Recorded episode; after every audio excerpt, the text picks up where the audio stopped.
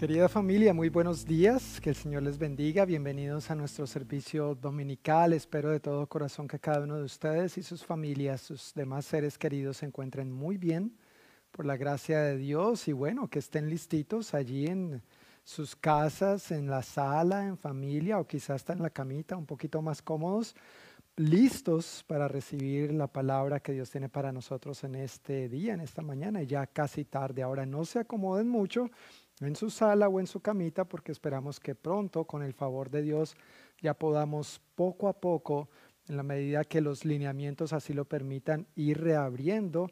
Estamos orando en esa dirección, estamos planeando qué hacer. Nuestro pastor líder Ben Dixon ha estado orando y trabajando mucho al respecto y bueno, todo el equipo pastoral estamos trabajando en esa dirección, pero queremos hacerlo de manera segura y adecuada, de manera lo, más responsable posible para todos. Queremos honrar al Señor, honrar a su, a su, iglesia, a ustedes, y honrar nuestra comunidad también haciendo esto de la mejor manera. Entonces, por favor, acompáñenos en oración mientras navegamos por estos cambios y transiciones que estamos viviendo en este momento.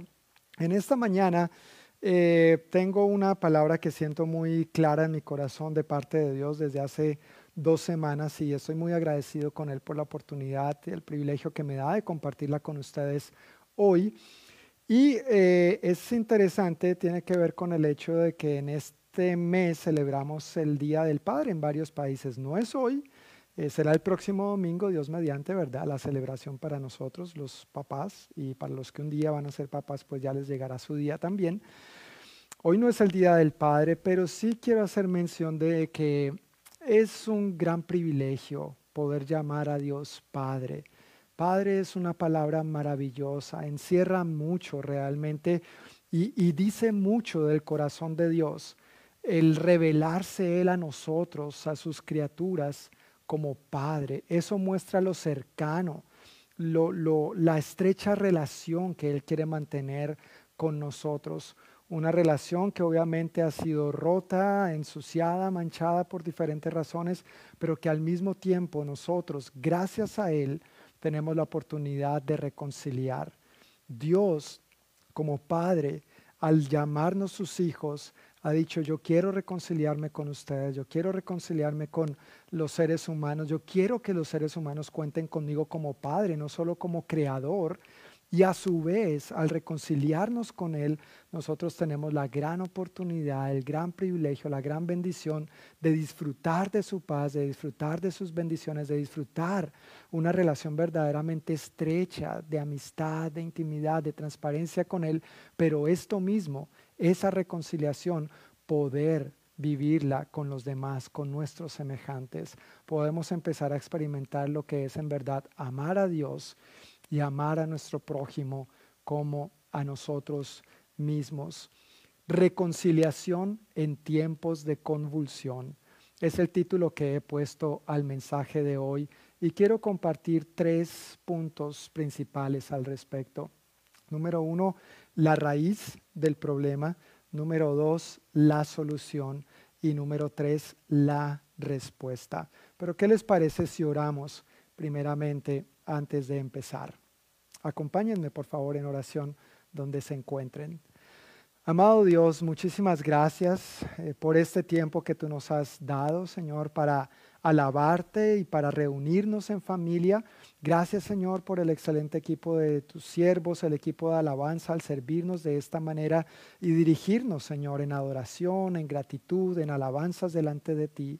Gracias Señor, que aunque no estamos reunidos en este lugar, hoy, aquí, ahora, en cualquier momento y en cualquier lugar tenemos acceso a ti. Gracias por la tecnología y gracias por la oportunidad de hoy reunirnos, Señor. No solamente nosotros como iglesia local, pero tantas comunidades de fe, tantas familias en Cristo, Señor, a lo largo y ancho del planeta Tierra.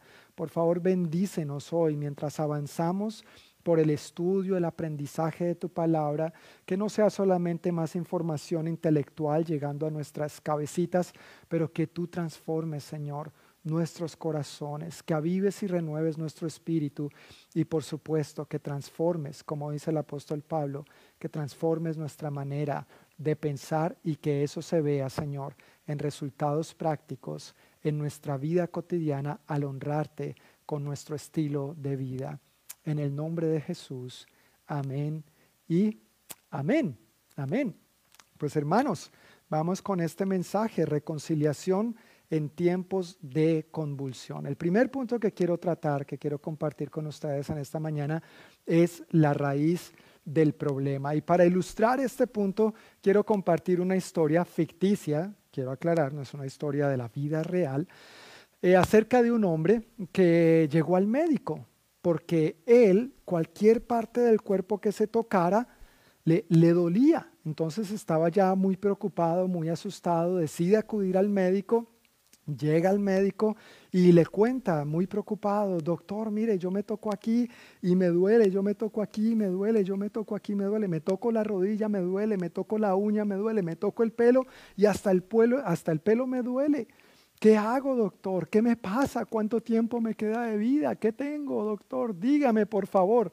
Estaba muy preocupado y angustiado. El médico muy pacientemente lo escuchó, ¿no es cierto? Estaba un poco eh, preocupado de verlo así en esta condición y de que todo donde se tocara le, le dolía. Entonces lo escuchó pacientemente, eh, le hizo algunas preguntas, lo evaluó, lo examinó y a fin de cuentas le dijo, mi querido paciente, lo que usted tiene es el dedo fracturado. Por eso, donde quiera que se toque, le duele.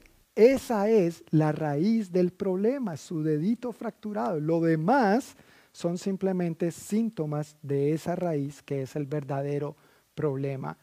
Al nosotros ver a nuestra sociedad hoy en día y cómo estamos, realmente casi que cualquier área de nuestra sociedad que tocamos hoy en día, hay muchas fracturas, hay mucho sufrimiento y hay mucho dolor. Y esos son síntomas, pero la verdadera raíz del problema desde la perspectiva bíblica es el pecado la condición en que los seres humanos se encuentran cuando no le han permitido a Dios ser parte de su vida. Un día Dios llegó a mi vida y mi vida fue cambiada. Yo estoy seguro que en la mayoría de ustedes también un día finalmente rindieron su vida al Señor y su vida ha empezado a ser cambiada. No somos perfectos, no pretendo asegurar eso, ninguno lo somos, pero evidentemente nuestra vida ha empezado a ser muchísimo mejor que antes de Cristo. A veces podríamos pensar, bueno, pero el pecado eh, no tiene mucho que ver conmigo, cómo los síntomas que vemos en nuestra sociedad tienen que ver conmigo, con, nuestra sociedad, con las personas en general.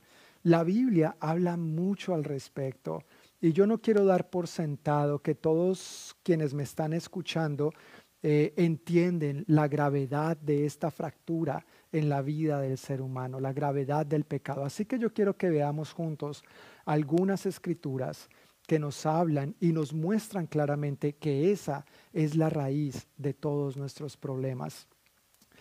Una primera escritura que quiero compartir se encuentra en Romanos capítulo 3, versículos 23. El apóstol Pablo dice, pues todos hemos pecado y Él se incluye, ¿no? Él se incluye. Todos hemos pecado. Y yo también me incluyo. No estoy señalando de aquí a ustedes o allá afuera. No, todos hemos pecado. Y nadie puede alcanzar la meta gloriosa establecida por Dios. Marcos capítulo 7, versículos 21 al 23, dice, porque de adentro del corazón humano salen los malos pensamientos, la inmoralidad sexual, los robos, los homicidios, los adulterios, la avaricia, la maldad, el engaño, el libertinaje, la envidia, la calumnia, la arrogancia y la necedad. Todos esos males vienen de adentro y contaminan a la persona. ¿Ves? Vienen de adentro del ser humano. Gálatas 5, 19 al 21 dice, las obras de la naturaleza pecaminosa se conocen bien. Inmoralidad sexual, impureza y libertinaje, idolatría y brujería, odio, discordia, celos, arrebatos de ira, rivalidades, disensiones, sectarismos y envidia, borracheras, orgías y otras cosas parecidas. Les advierto ahora, como antes lo hice, que los que practican tales cosas no heredarán el reino de Dios. Santiago 4, versículos 1 al 3, para mí es impresionante porque muestran una buena radiografía también de lo que estamos viviendo y de lo que pasa en nuestra sociedad. ¿Qué es lo que causa las disputas y las peleas entre ustedes? ¿Acaso no surgen de los malos deseos que combaten en su interior? Desean lo que no tienen, entonces traman y hasta matan para conseguirlo. Envidian lo que otros tienen, pero no pueden obtenerlo. Por eso luchan y les hacen la guerra para quitárselo. Sin embargo, no tienen lo que desean porque no se lo piden a Dios. Aun cuando se lo piden, tampoco lo reciben porque lo piden con malas intenciones. Desean solamente lo que les dará placer. Estas escrituras, mis queridos hermanos y amigos, nos muestran una clara radiografía, un panorama de la condición nuestra, de la condición de la humanidad al estar alejada de Dios. Pecado es la raíz de los males de nuestro mundo, siempre lo ha sido mientras estemos alejados de Dios. Pecado es la palabra que encierra la frágil condición del ser humano. Es ese impulso profundo y egoísta que motiva muchos de nuestros comportamientos. Primero yo, segundo yo, tercero yo y lo que quede, pa' yo. ¿No es cierto? No es una imagen bonita de nosotros mismos lo que describen estos versículos, pero si somos honestos, si somos sinceros, es una imagen muy realista de nosotros, de nuestra sociedad, y yo no estoy diciendo que los cristianos seamos mejores que los que no lo son. Nosotros tenemos que estar evaluándonos constantemente delante de Dios, a diario, en todo momento, en todo lugar, estar poniendo nuestro corazón, presentando nuestra vida entera delante de Dios para no dar cabida, para no dar lugar a estas actividades, a estos pensamientos, a este estilo de vida que también nos acaba de describir la palabra en estos versículos que leí hace unos momentos. Nosotros vemos esta tendencia natural al pecado desde el mismo momento que Adán y Eva decidieron decirle no a Dios y sí a ellos. Desde el mismo momento que ellos decidieron desobedecer a Dios, el pecado es la tendencia natural con la que todos luchamos y por la que todos vivimos. Inmediatamente ellos fallaron, inmediatamente ellos erraron, empezaron a buscar culpables, empezaron a, acusarse el uno al otro, ¿no es cierto? Dios llama a Adán, le, le pide, que, ¿qué pasa Adán? ¿Dónde estás? Lo llama a rendir cuentas. Y Adán dice, ah, yo no sé, la mujer que me diste por esposa. Como quien dice, es la culpa de ella o tu culpa. Al fin y al cabo fuiste tú el que me la dio, pero mía no es, no es mi responsabilidad, Señor. ¿No es cierto? Y luego Eva dice, ah, yo no sé, fue la serpiente. Por cierto, la serpiente también vino y me engañó a mí, ¿no es cierto? No es mi culpa, no es mi responsabilidad, es culpa de la serpiente.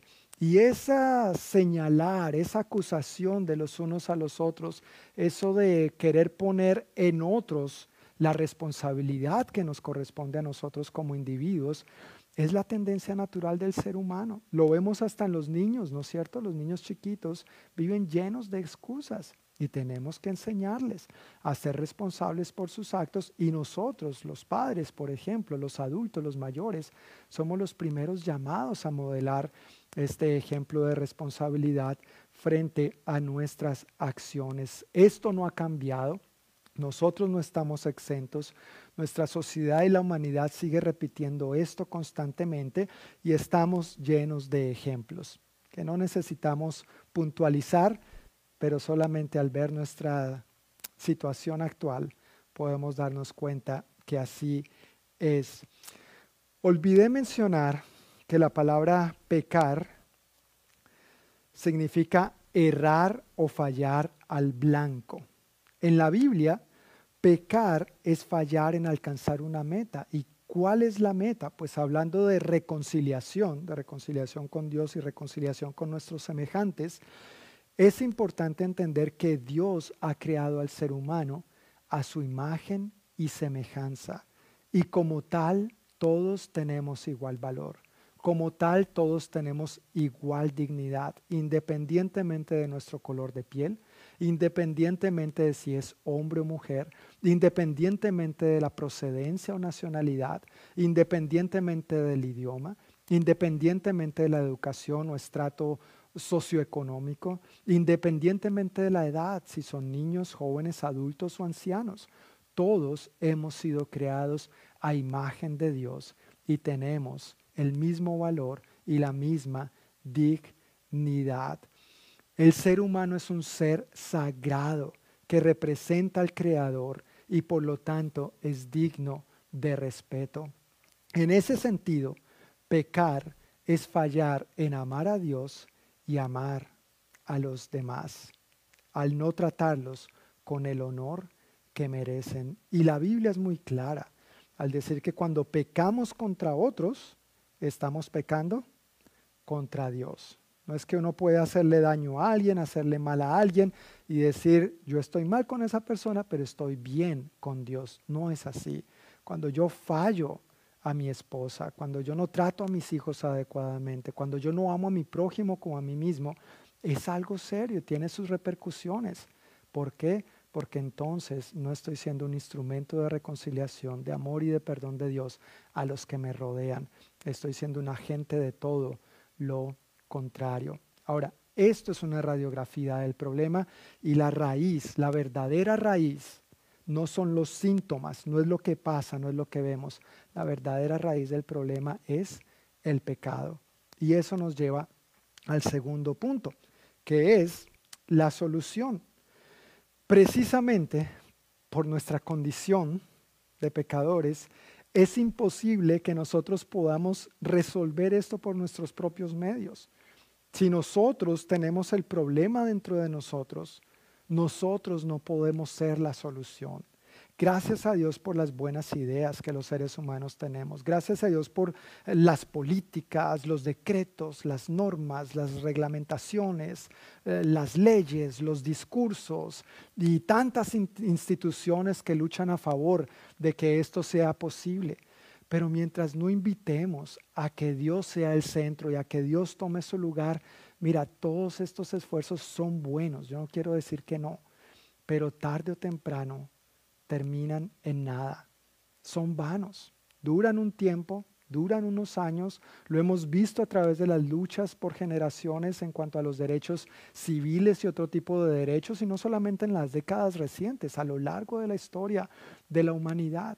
Mientras Dios no esté ahí, mientras Dios no sea el centro, la cosa no va a funcionar. Dice el libro de los Salmos que si Dios no edifica la casa, en vano trabajan los constructores. Si Dios no guarda, protege, cuida la ciudad, en vano vela la guardia. Y eso es lo que hemos intentado hacer nosotros, la humanidad. Nos creemos tan inteligentes, tan sabios, hemos aprendido a confiar tanto en nosotros mismos y apoyarnos en nuestra propia sabiduría que ya no necesitamos a Dios, lo dejamos de lado. Entonces Dios es para los retrógrados, Dios es para los anticuados. ¿Cómo es que se guían por, por, por un libro que fue escrito hace tantos miles de años? Y por leyes y normas que nada tienen que ver con la modernidad de nosotros hoy en día. No, la palabra de Dios es viva y eficaz y más cortante que toda espada de dos filos, dice ella de sí misma. La palabra de Dios es útil, dice el apóstol Pablo en una de sus cartas a Timoteo. Y esa palabra útil quiere decir que funcionó en el pasado, funcionó en aquel entonces, cuando esto fue escrito, funciona hoy, sigue funcionando hoy y va a seguir funcionando el cielo y la tierra pasarán, pero mi palabra, dijo el Señor Jesús, no pasará. No somos retrógrados, hermanos. No somos retrógrados, amigos, que estás escuchando esto. Creemos en un Dios vivo, bueno, que ha establecido unas pautas para nosotros vivir adecuadamente en esta vida, para estar eh, reconciliados con Él, pero reconciliados los unos con los otros. Y por sacarlo a Él de la ecuación, es que estamos como estamos, porque nos creemos muy inteligentes y no queremos tomar en cuenta a Dios. Por eso la solución es Dios. La solución es el mismo. La solución no eres tú, la solución no soy yo. Podemos aportar a la solución. Estamos llamados a ser parte de la solución, como voy a mencionar en un momento. Pero la solución no es un cambio de políticas. Eso puede contribuir y espero que se sigan haciendo políticas que contribuyan. La solución no es la policía, no es reestructurar, quitar o no quitar fondos a la policía o cambiar nuestros gobiernos. Esa no es la solución. Esos son pañitos de agua tibia que pueden ayudar. Pero cuando el ser humano vuelva su corazón arrepentido a Dios y le diga, Señor, aquí estoy, entonces vamos a empezar a ver un cambio en nuestra sociedad. Así como hemos vivido buenos momentos cuando como sociedad, como nación nos acercamos a Dios, así también vemos las consecuencias cuando como sociedad, como individuos, como familia, como nación, nos alejamos de Dios y lo sacamos de nuestra vida pública y pues por supuesto, si lo sacamos de la vida pública, por supuesto y lamentablemente lo sacamos, lo desterramos de nuestra vida privada. Sin embargo, todo está delante de sus ojos. Es triste, pero precisamente porque nuestra sociedad ha pretendido resolver en sus propias fuerzas y ha querido sacar a Dios, hemos caído en la tentación y en la trampa de redefinir lo que es bueno y lo que es malo de acuerdo a nuestro propio criterio. Y vemos constantemente cómo cosas a las que Dios en su palabra llama buenas, esta sociedad lo llama malo. Y cosas a las que Dios llama malas, esta sociedad las llama buenas. Y así no funciona la cosa. Esta es la razón por la que Jesús es la verdadera solución al problema de raíz del pecado. Necesitamos a Jesús, necesitamos a Cristo. Jesús es descrito en la palabra como el creador de todo, convirtiéndose en humano que no falló, no erró. Él sí dio en el blanco, él no pecó al amar a Dios y al amar a los demás. Él cumplió con esto cabalmente y al pie de la letra y sin embargo él tomó responsabilidad por nuestros pecados, por los tuyos, los míos, los de las generaciones pasadas, los de ahora y los venideros. El justo siendo tratado como los injustos. Vivió para los demás, murió por el pecado de los demás y resucitó para ofrecer su vida como regalo a los que deseen que sus pecados sean perdonados y sus fracturas, sus fracturas sanadas. ¿Cómo es que Jesús entonces puede ser la solución a nuestra situación actual? ¿Cómo es que Jesús puede traer verdadera reconciliación y sacar de raíz estas actitudes pecaminosas con las que los seres humanos luchamos a diario? Hay varias escrituras que quiero compartir con ustedes en esta mañana también. Nuevamente, no quiero dar por sentado que todos entendemos esto, al pie de la letra y para mí mismo es recortar verdades claras y básicas del mensaje del Evangelio, del mensaje de la cruz y volver y enfocarnos, centrar nuestra mirada y nuestro corazón en el único que puede traer verdadera reconciliación y esperanza al ser humano en, tanta en medio de tanta devastación, tanto dolor, tanto sufrimiento y tanta división. El apóstol Pablo en su carta a los Gálatas, capítulo 3, versículo 22, dice, pero las escrituras declaran que todos somos prisioneros del pecado. Así que recibimos la promesa de libertad que Dios hizo únicamente por creer en Jesucristo.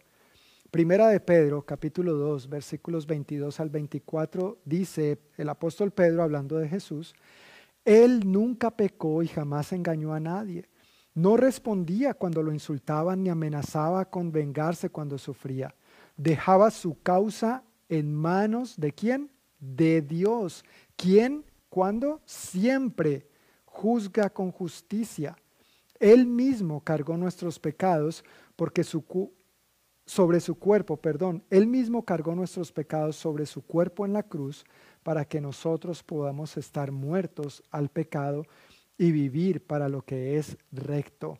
Por sus heridas ustedes son sanados. El Hijo es la solución que el Padre ha provisto para solucionar de raíz el problema que todos tenemos. Jesús es el camino para una verdadera reconciliación, número uno, con el Padre y número dos, con los seres humanos. Y eso también lo vemos ilustrado en la cruz, creo yo. Mira, la cruz está compuesta por un madero vertical y un madero horizontal. La cruz no es solo el madero vertical, ni tampoco lo es solo el madero horizontal. La cruz se conforma por la intersección de ambos maderos. Y yo creo que este madero vertical nos muestra o puede ser un, un símbolo de la reconciliación que Dios quiere con nosotros pero al mismo tiempo el madero horizontal es un símbolo, o podríamos entenderlo como un símbolo de la reconciliación que Dios quiere que nosotros, los seres humanos, vivamos entre nosotros. Pero eso solo es posible cuando en primer lugar nos reconciliamos con Él. De allí, de Él, es que entonces va a fluir la reconciliación hacia los demás, no de nosotros de nosotros fluyen otras cosas, ¿recuerdas? Lo leímos hace un momento, pero de Él fluye todo lo que necesitamos para estar en paz con Él y para estar en paz con los demás. Él es la verdadera solución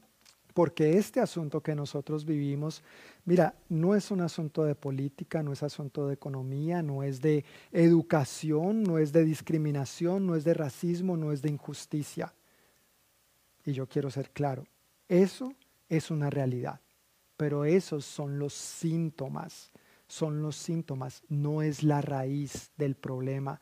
La raíz del problema, vuelvo y repito, es el pecado, es el desterrar a Dios, es el no tener a Dios como el centro de nuestra sociedad. No estoy negando que esos sean problemas reales, no pretendo tapar el sol con un dedo. Por supuesto que son problemas reales, por supuesto que sí, y no voy a pretender ocultarlo ni, ni quiero negarlo porque es una realidad.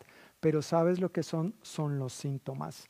La verdadera raíz del problema viene de adentro. Y a veces como son síntomas, los tratamos con pañitos de agua tibia. A veces cuando uno tiene fiebre, se pone pañitos, ¿no? De agua fresca o agua, tibia, hasta si es necesario, toma una ducha de, de agua fría para bajar la temperatura corporal. Pero mira, si la fiebre persiste, uno tiene que ir a la raíz del asunto, uno tiene que ir al médico y le van a tomar exámenes, lo van a evaluar, le van a hacer preguntas y con los exámenes, confiando en Dios, uno espera que salga a la luz la verdadera raíz del asunto y muy probablemente va a ser una infección. Y de acuerdo a la infección, entonces el, el, médico va a ordenar un tratamiento, un antibiótico, te va a recetar ciertas cosas para atender esa infección y va a ser la solución de raíz al síntoma de la fiebre.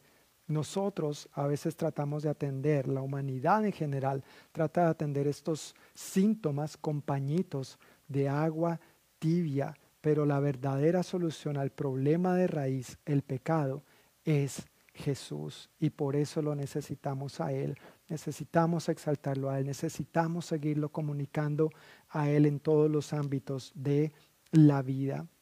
La palabra reconciliación significa cambiar, intercambiar, restablecer, restaurar relaciones, enderezar las cosas, quitar una enemistad. Esta palabra se refiere a cómo Dios nos reconcilia consigo mismo a través de la vida, la muerte y la resurrección de su Hijo Jesús. Ya sea que hable de Dios y el ser humano o de las relaciones interpersonales, reconciliación describe el restablecimiento de una apropiada, amorosa e íntima relación que ha sido rota e interrumpida. Varias escrituras nos hablan también acerca de esta poderosa reconciliación que Dios ha provisto para nosotros. Pero yo quiero centrarme solamente, quiero mencionar solamente una de ellas sin entrar en muchos detalles, porque es un tema tan rico y no tenemos mucho tiempo, pero no quiero dejar de mencionar Segunda de Corintios, capítulo 5, versículos 17 al 21, que dice de la siguiente manera. Esto significa que todo el que pertenece a Cristo se ha convertido en una persona nueva. La vida antigua ha pasado, una nueva vida ha comenzado. Y todo esto es un regalo de Dios, quien nos trajo de vuelta a sí mismo por medio de Cristo.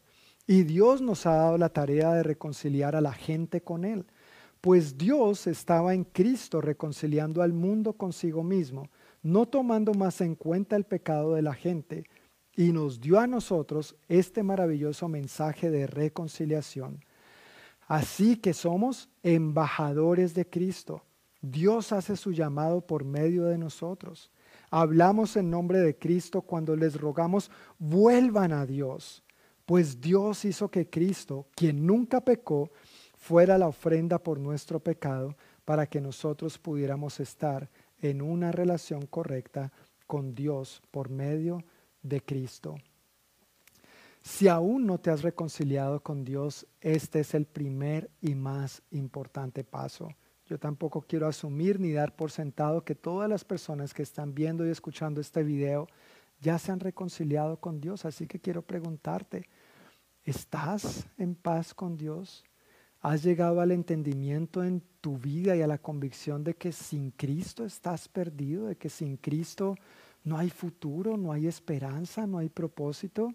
Necesitas a Cristo en primer lugar. Él es la solución de Dios para este problema que enfrentamos en nuestra sociedad, para la raíz verdadera que es el pecado y que Él quiere ir desarraigando de ti. Es importante que invites a Cristo a ser tu Señor y tu Salvador. Tú ya no tienes que gobernar sobre tu vida, tienes que permitirle a Cristo ser el Señor de tu vida, que Él gobierne. Pídele perdón por todos tus pecados. Invítalo a ser tu Señor y Salvador. Y si no lo has hecho, hazlo hoy mismo. Ahorita cuando, en un momento cuando terminemos y oremos, dile al Señor y ojalá toma nota de esta fecha para que recuerdes y tengas presente esta importante decisión que hoy estás tomando. Ahora, una vez damos este paso de reconciliarnos con Dios, entonces somos llamados a ser sus instrumentos, estamos en sus manos, imagínate el privilegio, estamos en manos de Dios para traer su reconciliación a nuestro mundo quebrantado, fracturado, con tantos sufrimientos y con tantos dolores. Qué bendición Qué privilegio tenemos nosotros de ser representantes de un Padre bueno, amoroso, digno de confianza, que quiere tener el mejor cuidado de su creación y que quiere tratarnos no solamente como su creación, pero quiere que tengamos una relación de hijos con Él. La semana pasada estaba en una conversación y una eh, persona que ha sufrido estos eh, asuntos del racismo, decía o dijo, mencionó literalmente, textualmente cito, no queremos solo escuchar lo que ustedes dicen, queremos ver lo que ustedes hacen. Y eso me lleva al tercer punto que quiero tratar en esta hora, la respuesta. ¿Qué hacer en medio de esto? ¿Cómo, deberíamos actuar? ¿Cómo es que somos embajadores de Cristo con este mensaje de reconciliación en un mundo tan lleno de convulsión y problemas y contradicciones? Bueno, Dios nos invita en su palabra a ser parte de la solución no contribuyamos al problema echándole más leña al fuego, contribuyamos siendo agentes de Dios para traer restauración y reconciliación entre las diferentes diferencias que hay entre los seres humanos. Mira, si tu casa, eh, Dios nos guarde, pero si tu casa o la mía se incendiara, lo primero que vamos a hacer es procurar poner nuestra familia y nosotros mismos a salvo. De ahí si podemos sacar documentos y lo más importante, pues gloria a Dios, ¿no es cierto? Y ojalá pidamos ayuda y los vecinos acudan en nuestra ayuda para tratar de, apagar el fuego, pero lo otro que haríamos inmediatamente es llamar a los bomberos porque ellos son los encargados y tienen la capacidad para atender la situación. Pero lo, que estoy seguro que no haríamos es que si nuestra casa se enciende, nosotros vamos a echarle más leña al fuego. Por supuesto que no. No tenemos por qué echarle más leña al fuego. Ya nuestro mundo tiene suficiente fuego y suficiente leña. Tú y yo, como hijos de Dios, como iglesia del Dios viviente, no nos prestemos, por favor, no nos prestemos para sembrar más cizaña, más división, para hacer comentarios punzantes, argumentando los unos contra los otros. No nos prestemos para esto, iglesia y amigos, por favor. Nosotros estamos llamados a ser parte de la solución y eso lo hacemos cuando cuidamos nuestros pensamientos, nuestras actitudes, nuestros comentarios hacia los demás, aunque no estemos de acuerdo, aunque nos desagrade, aunque sea clara y evidentemente mal, pero eso no nos da el derecho de ser irrespetuosos hacia los demás. Rindamos nuestros prejuicios al Señor. John, ¿cómo así? Prejuicios, sí, a veces los seres humanos, creyentes y todo, tenemos nuestros prejuicios. Rindamos eso al Señor. Antes de tomar una posición y emitir una opinión, detengámonos. Respiremos profundo. Respiremos profundo y hagámonos esa pregunta que varios de nosotros seguramente ya conocemos. ¿Qué haría Jesús? ¿Jesús hablaría de esta manera? ¿Jesús pensaría de esta manera? ¿Jesús se referiría de esta manera hacia esa persona? ¿Jesús postearía esto en las redes sociales? ¿Jesús se prestaría para esto? ¿Estoy siendo un digno representante y embajador del rey y al reino al cual digo pertenecer? Detengámonos. No cedamos a la presión de las multitudes. Evaluemos. Y por eso yo quiero compartirte algunas maneras sencillas pero básicas de cómo responder, de cómo podemos responder de manera práctica. No es lo único, no pretendo abarcarlo todo, pero si somos la respuesta de Dios, somos los embajadores suyos para traer reconciliación en este mundo, una manera práctica que yo quiero invitarnos, y yo me incluyo, a responder adecuadamente, para no echar más leña al fuego, es informémonos adecuadamente. Informémonos adecuadamente. Proverbios 18, 17 dice, el primero en presentar su caso parece inocente hasta que llega la otra parte y lo refuta. Mira, toda historia es como una moneda. Una moneda tiene dos caras. Y eso es lo que nos dice este proverbio. Debemos aprender a escuchar las dos versiones. Por favor, no, no creas ni tomes una posición firme de primera mano frente a lo primero que ves en las noticias o que ves en las redes sociales.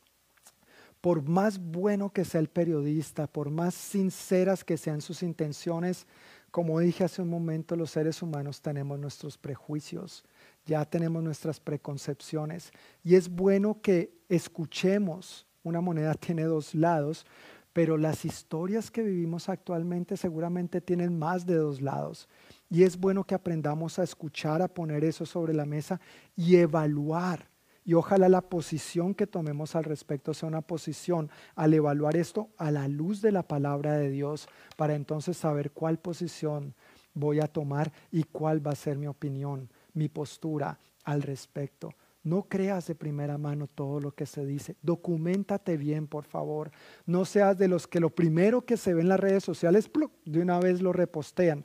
No tenemos toda la verdad. Los seres humanos no somos omniscientes, no lo sabemos todo y nuestra verdad muchas veces no es 100% objetiva. La de ningún ser humano es 100% objetiva. Por eso necesitamos la objetividad de Dios, la guía y la dirección del Espíritu Santo en nuestra vida, aún en estos asuntos.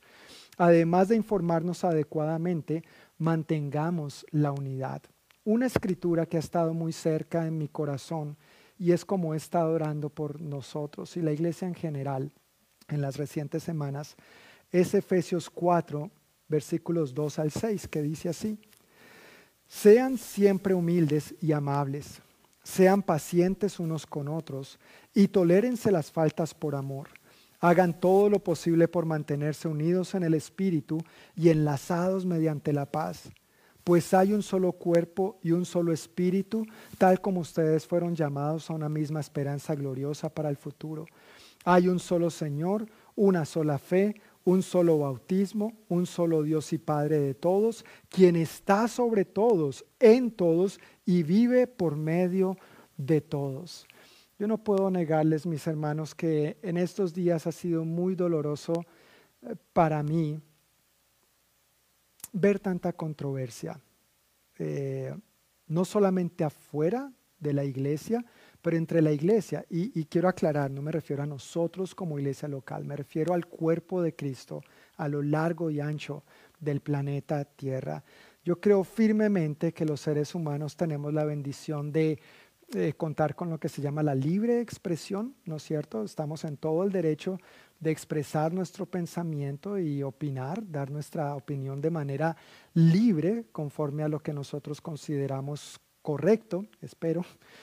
Em, pero lo que sí no estoy de acuerdo es que a veces nosotros mismos, entre creyentes, nos irrespetamos y no somos capaces de entablar un diálogo, una conversación sincera y honesta, poner las cartas sobre la mesa y respetarnos nuestras diferentes opiniones. Si yo te ofrezco estas manzanas y te digo, escoge una de las dos, seguramente algunos de ustedes van a escoger la roja y otros van a escoger la amarilla o verde, medio amarilla, verde, ni siquiera es ni muy verde ni muy amarilla, van a escoger la otra. Y seguramente cada uno de ustedes tiene sus razones por la cual escoger la una y por la cual no escoger la otra.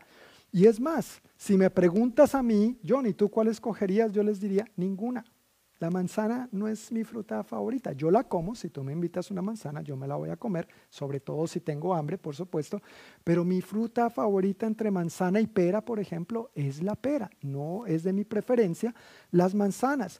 Pero el hecho de que no compartamos el mismo gusto o el mismo criterio no tiene por qué dividirnos. Dios ya nos ha hecho uno en el Espíritu Santo. Somos diferentes miembros, pero somos un solo cuerpo y no tenemos por qué atacarnos los unos a los otros. No nos faltemos al respeto por preferencias o gustos que a la larga son secundarios, son como esta manzana. Y yo no quiero decir que los asuntos que estamos viviendo no sean importantes, son importantes y exigen de nosotros una postura, pero una postura responsable y respetuosa hacia los demás, tanto a creyentes como a no creyentes. Recuerda, todos hemos sido creados a imagen y semejanza de Dios y debemos tratarnos como tal. Tenemos valor y tenemos dignidad en Cristo Jesús porque somos sus criaturas.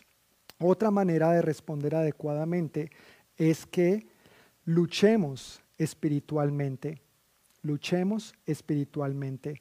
Efesios 6, versículos 10 al 12 el apóstol Pablo dice lo siguiente, una palabra final, sean fuertes en el Señor y en su gran poder.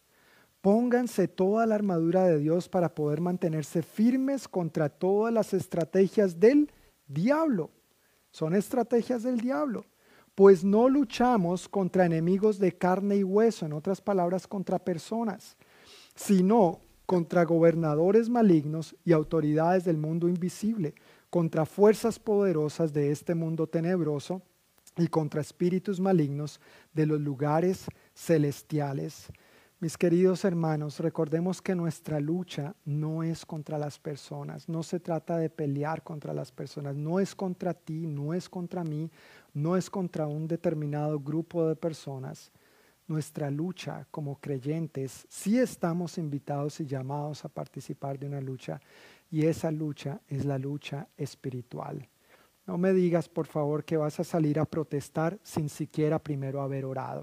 Si hay algo en lo que tenemos que luchar primeramente, es en la oración. Y claro, las protestas pacíficas también vivimos en países libres, la mayoría de nosotros se puede protestar, es legal, es un derecho que ampara la Constitución, pero vuelvo y digo, y personalmente, esto es mi opinión personal, no comparto la violencia. Dios no nos llama en ningún momento a violentar a los demás, a prenderle fuego a la propiedad de los demás, a dañar los carros de los demás, a asaltar, robar, saquear los negocios de otros, que a la larga pretendiendo protestar, se afecta nuestra propia economía, le estamos quitando el trabajo tal vez a un vecino, le estamos dañando el negocio a un familiar o a un amigo sin siquiera saberlo. Y por supuesto como creyentes no estamos llamados a participar de este tipo de cosas ni a apoyarlas en ninguna manera. He escuchado a algunos diciendo, pero hasta Jesús volteó las mesas en el templo. Claro, Jesús volteó las mesas en el templo y fue una manera de protestar, fue una manera de protestar sin embargo, cuando argumentamos esto para decir que nosotros también podemos aprenderle, podemos salir a prenderle fuego a los carros, no precisamente a mi carro, salir a prenderle fuego a mi carro, sino al carro de los demás, olvidamos o dejamos de lado un pequeñito detalle. Y es que Jesús es Dios. Tú y yo no somos Dios. Jesús, aunque volteó las mesas del templo, lo hizo en perfecta justicia y santidad. Él no pecó, Él no falló, Él no erró en amar a Dios y amar a los demás. Si yo, no sé tú, pero si yo salgo a voltear las mesas, mira, la cosa no va a terminar bien, porque yo sé la naturaleza que hay en mi corazón. Aunque tengo a Cristo, yo sé que tengo una naturaleza pecaminosa y no me quiero prestar para lo que deshonre a mi rey y para lo que no honra al reino al cual yo pertenezco. Y último, una manera de responder a la que yo quiero invitarte y yo también, es a que perdonemos. Jesús, en la famosa oración del Padre Nuestro, el modelo de oración, como Jesús nos enseñó cómo orar, él mencionó en Mateo capítulo 6, versículo 12, a decir, y perdónanos nuestros pecados, así como hemos perdonado a los que pecan contra nosotros. Mira, el perdón es básico, el perdón es esencial, el perdón propicia sanidad, restauración y reconciliación. Seguramente varios de los que están escuchando este mensaje han sufrido las injusticias de este mundo en alguna de las áreas que he mencionado y eh, que vemos en nuestra sociedad hoy en día. Pero yo quiero invitarte a que perdones. Rinde esa ofensa a los pies de Cristo. Suelta eso. Él es quien obra en perfecta justicia. Tal vez el ofensor, si es alguien conocido, tal vez recapacite y arrepentido te diga, mira, perdóname por esto, por aquello, por lo otro, sea lo que sea la ofensa. Pero lamentablemente en la mayoría de los casos no es así. El ofensor ni se arrepiente ni siente ningún remordimiento. Y no queremos solo remordimiento, queremos arrepentimiento genuino, verdadero. Pero aunque el ofensor no se arrepienta, Jesús no está diciendo ahí, si el ofensor se arrepiente y te pide perdón, entonces perdónalo. No, el perdón es incondicional. Y para ello nos dice que perdonemos a los que, que Perdónanos nuestros pecados, así como hemos perdonado a los que pecan contra nosotros. Dios nos manera, Dios nos eh, perdona de diferentes maneras, lo ha hecho en repetidas ocasiones y nosotros estamos llamados a manifestar su perdón de igual manera también. No guardes esa ofensa, no te hace daño. Lo que va a lograr eso en tu vida es traer más fractura, más dolor, más separación, Permítele a Cristo traer la sanidad que tú estás necesitando si es que has sido herido en alguna de estas áreas en tu vida. Perdona y Dios va a obrar con justicia para ti y para el otro. Ahora espero que esa justicia para el otro sea también Él llegando a los pies de Cristo, porque Dios no quiere que nadie se pierda, que ninguno perezca, sino que todos lleguen al conocimiento de su verdad y sean salvos. Es lo que dice la palabra de Dios. Mi querida familia, hermanos y amigos, la invitación que yo quiero hacernos a todos nosotros, de acuerdo a lo que hoy hemos visto en la palabra, es a que seamos instrumentos de reconciliación en estos tiempos de tanta convulsión. Quiero invitarles a que cerremos nuestros ojos, inclinemos nuestros rostros y tomemos un par de minutos para orar dar gracias a Dios y poner esta situación en sus manos. Amado Dios, muchísimas gracias por tu palabra. Gracias que tu palabra, Señor, es una verdad tan clara y tan objetiva. Y gracias por el privilegio de acercarnos a ti y acercarnos a ella para ser instruidos y aprender más de ti en estos momentos tan difíciles, tanta división, tanta opinión, tantos sectarismos, que todo eso son síntomas de la verdadera raíz de la naturaleza pecaminosa con que todos luchamos. Yo te pido, Señor, en el nombre de Jesús, que tú traigas a cada una de nuestras vidas esa convicción, esa profunda convicción de cuánto te necesitamos a ti para nosotros mismos, por nosotros mismos, pero cuánto te necesitamos a ti para compartirte en nuestra sociedad, Señor. Nos duele lo que estamos viviendo, ver tantas diferencias, tantas divisiones, tanta contradicción y en medio de todo se mezcla la, la verdad con la mentira, Señor. Ayúdanos a discernir en el Espíritu, ayúdanos a estar alerta y a estar firmes en las convicciones que provienen de ti y de tu palabra y no ser necios al apoyarnos en nuestra propia opinión o en lo que solamente vemos en los medios de comunicación. Oro, Señor, pidiendo que tú intervengas con tu divino amor y poder, trayendo la reconciliación que nuestra sociedad está necesitando. Toca los corazones, Señor, de las personas Anímalos a buscarte a ti, Señor. Propicia los momentos, los encuentros indicados y apropiados para que los diferentes sectores de la sociedad vuelvan a ponerte a ti en el trono que solamente a ti te corresponde. Ayúdanos a volver nuestra mirada a ti, Señor. Perdónanos por desterrarte de lo que a ti te pertenece, de lo que a ti te corresponde. Y ayúdanos, Señor, a ponerte a ti como el centro y la prioridad en todas las áreas de nuestra vida. Gracias Señor por tu perdón. Gracias por tu reconciliación y gracias por tu misericordia. Bendecimos nuestra nación y nuestro mundo con tu paz, con tu reconciliación, con tu salvación. Y ayúdanos a nosotros, los creyentes, a hacer estos instrumentos tuyos en tus manos que compartimos, Señor, no solo con nuestras palabras, pero con nuestra vida. Compartimos tu reconciliación con todos aquellos que nos rodean, donde quiera que nos encontremos. En el nombre de Jesús. Amén y amén. Que el Señor les bendiga, mis queridos hermanos, y que tengan una semana llena de la paz y reconciliación de Dios en todas las áreas de su vida. Hasta la próxima.